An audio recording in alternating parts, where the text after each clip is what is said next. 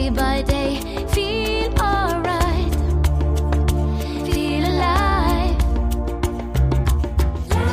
Wir führen heute ein langes Gespräch mit Harry Weinfort und Sie hören eine Geschichte über den Fußballtrainer Uwe Klimaschewski. Aber jetzt erst Harry. Ich bin verbunden, einer meiner Lieblingssätze, mit Harry Weinfort. Hörst du das eigentlich gerne, wenn man sagt, mit einer Moderationslegende? Ja, erstmal hallo Uli. Äh, äh, das hört man natürlich gerne, weil dann deutet das eine Art von Respekt für das, was ich getan habe aus. Ich unterschreibe das, Harry. Ähm, bevor wir gleich auch so ein bisschen uns unterhalten, wie das überhaupt alles bei dir so entstanden ist, äh, die erste konkrete Frage. Ich sehe dich oft bei Sonnenklar TV. Ich spüre dich förmlich oft bei Sonnenklar TV. Was ist dort deine klare Aufgabe? Meine klare Aufgabe ist, dass ich A, die ganze Radiowerbung spreche, dass ich mein Gesicht hergebe für alle möglichen Werbeaktionen. Ich bin äh, grundsätzlich auch äh, Laudator äh, bei der Verleihung der Goldene Sonne. Aber, Aber das, dann, das gibt's ja bald wieder. Weißt du schon, für ja. wen du Laudator sein nein, wirst? Ah, das nein, bleibt geheim nein. bis einen Tag vorher das, oder so. Das, wird, äh, das bleibt geheim, aber so lange, bis ich dann anfangen kann zu schreiben. Damit ich auch der äh, auszuzeichnen ist, auch entsprechend gerecht werde. Harry, tu mir einen Gefallen und mach du mal so eine richtige Viertelstunde, weißt du, das war mir alles zu kurz bisher. Die anderen haben so nach zehn Minuten aufgehört oder so. Das nein, nein, nein. Äh, das Programm ist so äh, gut gefüllt und so vielseitig und es gibt solche tolle Menschen zu ehren, da muss man nicht äh, den Harry Weinfort zu lange da oben haben. Ja. Aufgabe ist, so ein Laudatio zu halten, das nicht in der Länge zu ziehen, aber der Person, den es gilt, der soll Zeit haben. Also die berühmte Moderatorenaufgabe, den roten Teppich auszurollen. Das kannst du, das weiß ich. Harry, äh, wir wollen mal ein bisschen zurückgehen, weil wir beide kennen uns seit oh, 30 Jahren, schätze ich mal. Wie ja. bist du eigentlich dazu gekommen, dass du bei RTL derjenige wurdest, der diese wunderbare Sendung gemacht hat, der Preis ist heiß? Gab es damals ein Casting oder sowas? Nein, es gab kein Casting äh, in dem Sinne dass ich mich beworben hätte, sondern ich war mit einer Gruppe Medienfachleute in Hollywood vier Tage und vier Tage auf ein Kreuzfahrt äh, auf, an der Westküste, weil ich bin ja von Haus aus Touristiker und ich hatte die Aufgabe, diese Gruppe von 16 Personen zu betreuen. Einer der Mitreisende war der Jochen Filser, der damalige Unterhaltungschef. Bayerischer Rundfunk. RTL. Der war vorher beim Bayerischen Rundfunk, ne? Richtig. Und ist dann und zu RTL dann, gegangen. Ja. Genau. Und der war dabei. Der hat die Lizenz für Deutschland von der Preis ist heiß eingekauft und ähm, die hatten die Sendung. Er ist eigentlich mitgefahren, um sich die Produktion anzuschauen, äh, mit Bob Barker damals. Und ähm, auf einmal am dritten Tag sagte er, kannst du dir vorstellen, bei uns ein Game Show zu moderieren? Worauf ich antworte, selbstverständlich, aber was ist denn Game Show?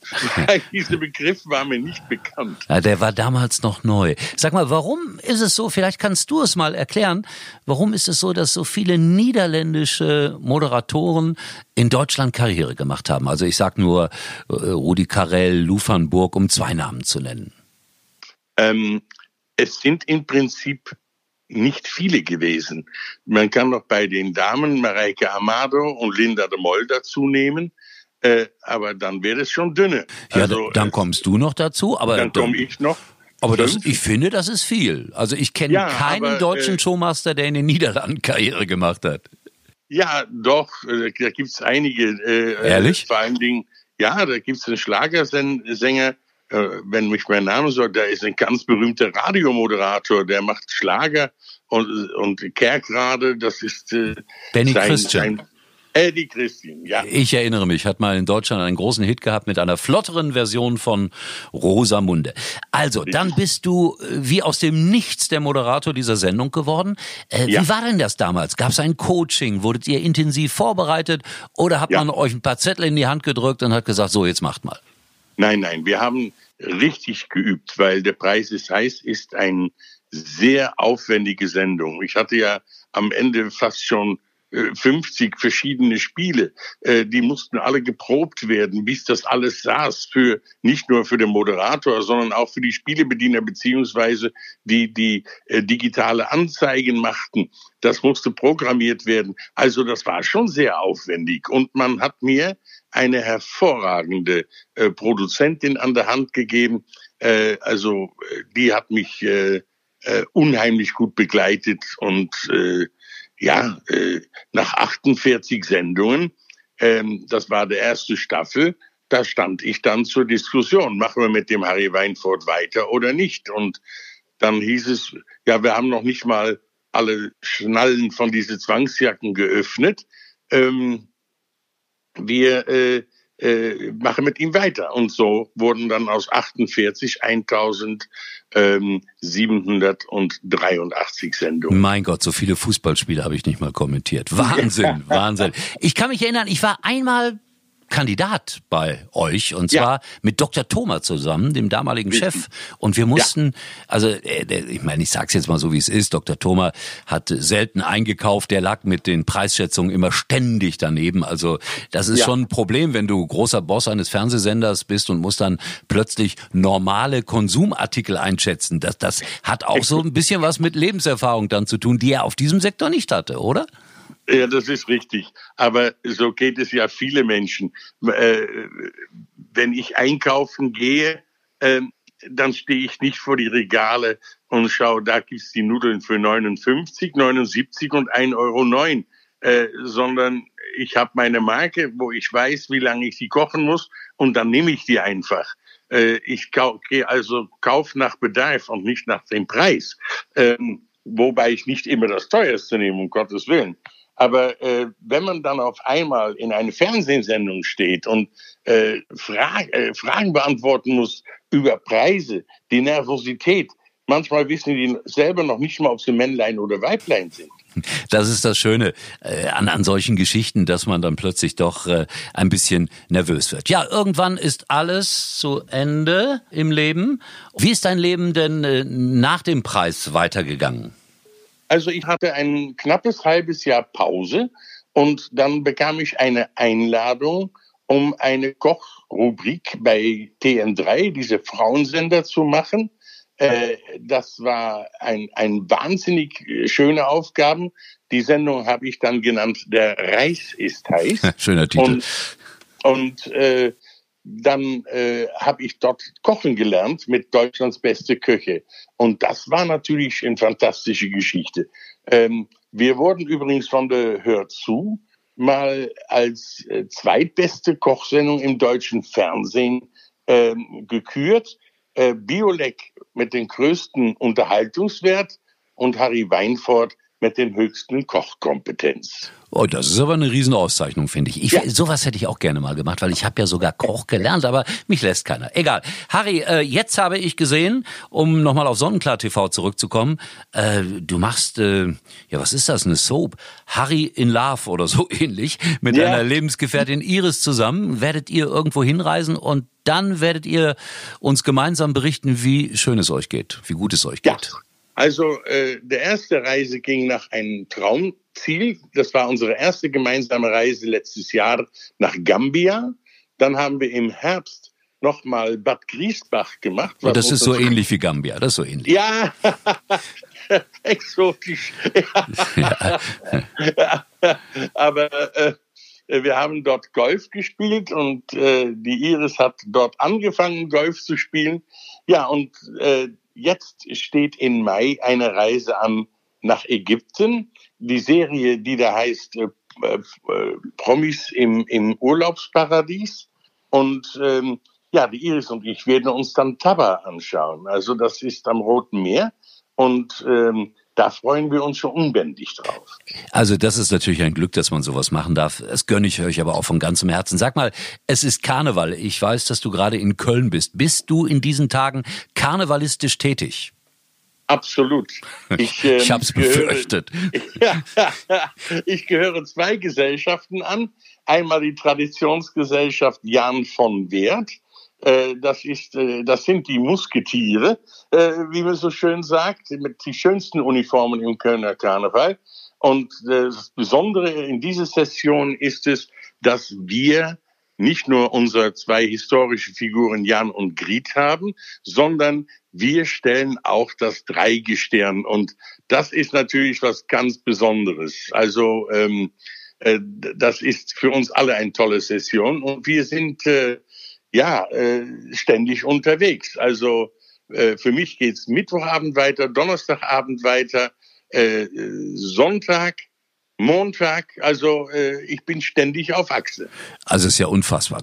Aber ich finde es gut, äh, wenn man unterwegs ist, bleibt man jung und Harry ist ein jugendlicher Typ. Mir fällt gerade ein, Harry, wir zwei waren auch mal gemeinsam auf einer Reise. Kannst du dich erinnern, wenn ich das so mal in den Raum werfe? Na? Wenn das die Amerika-Reise ja, war? Ja, ja, ja, ja. Wir haben mal eine sensationelle Reise gemacht. Äh, da sind äh, RTL-Moderatoren mit nur und ausschließlich Journalistinnen durch Amerika gereist. Ich habe das in positiver Erinnerung. Ja, ich auch. Es war eine sehr schöne Geschichte. Und woran ja. ich mich besonders gerne erinnere, wir waren irgendwann irgendwo mal in so einem, so einem Cottage und äh, da gab es einen riesen Kamin, draußen ein Fluss, auf den Tischen Kerzen, obwohl wir die Journalistin in Ruhe gelassen haben, das möchte ja, ja, ich betonen. Und du saßt mit der Gitarre da und hast Kenny Rogers oder sowas gesungen. Kann das stimmen? Richtig. Ja, das stimmt. da tragen wir Country, Western Musik nach Amerika. Ich fand das herrlich. Ja. Das war eine wunderbare Reise, fällt mir gerade einfach so mal wieder ein. Äh, Harry, unsere kleine abschließende Frage lautet immer an alle, mit denen ich spreche. Privaturlaub machen ist ja vielleicht dann nochmal was anderes. Äh, welches ist denn so über all die Jahre dein absolutes Lieblingsreiseziel geworden? Jetzt bin die, ich gespannt. Die letzten zwei Jahre bin ich privat in die Türkei geflogen, nach Belek zum Golfspielen, weil das ist ja ein Golfparadies. Und ähm, ich bin nicht so ein Strandhocker. Ich kann also nicht die ganze Zeit auf dem Strand liegen, obwohl ich das ja auch mal ein Stündchen mache. Ich bin eher der Typ, der irgendwo im Schatten sitzt, unter einem Sonnenschirm mit ein spannendes Buch und das kann ich überall. Also ich bin da ziemlich offen, was meine Reiseziele angeht. Welches Handicap hast du beim Golf? Äh, ich habe einen niederländischen Akzent. Ach so, das reicht dann auch, ja. Harry, war lieb ein bisschen mit dir zu plaudern. Wünsche euch viel Spaß bei dem, was da ansteht in Ägypten. Wir sehen uns bei der Goldenen Sonne. Ich bin Richtig. gespannt, für wen du da ja. Laudator sein wirst. Es kommen ja so unterschiedliche Menschen wie Ralf Siegel und Gregor Gysi. Wenn du dich jetzt entscheiden müsstest äh, zwischen einem der beiden, wen würdest du nehmen, spontan? Ich würde Gregor Gysi nehmen. ich natürlich Ralf Siegel, weil ich immer noch von einer Schlagerkarriere träume. Harry, also, wie sagt man, hello Alaf, bin da nicht so drin Alaf. im Thema. Dann wünsche ich dir Kölle Alaf und überhaupt äh, weiterhin ein fröhliches und schönes Leben. Du hast es verdient. Danke fürs Gespräch, ja? Gern geschehen, Uli. Ich hatte es ja versprochen, immer mal wieder eine kleine Reisegeschichte aus dem Leben des Sportreporters Uli Potowski zu erzählen. Und heute geht es um Uwe Klimaschewski. Der eine oder andere mag sich erinnern. Bundesliga-Trainer, unter anderem beim ersten FC Saarbrücken, der tatsächlich in der ersten Liga gespielt hat. Und er war natürlich auch Bundesligaspieler. Man nannte ihn den Funkturm aus Berlin, weil er 1,96 groß war. Wir zwei erhielten den Auftrag, ein Europapokalspiel aus Barcelona für RTL zu übertragen. Das Problem war nur, in Barcelona gab es irgendwie eine große Messe und alle Hotelzimmer waren belegt. Aber Uwe Klimaschewski sprach es deutlich aus. Ich habe Beziehungen in Barcelona und kenne einen Hotelier. Du musst dich um nichts kümmern. Wir zwei werden ein schönes, Zimmer in Barcelona finden. Dann flogen wir gemeinsam nach Barcelona und wir gingen die Ramblas hinauf und die Gegend wurde dunkler und dunkler und ein bisschen schmuddeliger und dann standen wir auf einmal vor dem Lieblingshotel von Uwe Klimaschewski. Was soll ich sagen? Ich rede nicht drum herum. Es war ein Bordell, aber tatsächlich bekam man da auch Einzelzimmer. Allerdings war es sehr unruhig. Viele Türen schlugen in der Nacht. Es war auch nicht so ganz sauber. Ich kann mich erinnern, dass ich im Jogginganzug dort geschlafen habe. Also das war eines der ungewöhnlichsten Erlebnisse auf meinen vielen Reisen. Und ein neues gibt es dann nächste Woche wieder, wenn es heißt Sonnenklar TV Inside und natürlich auch wieder ein langes Interview. Mit wem? bleibt bis zum nächsten Mal mein Geheimnis.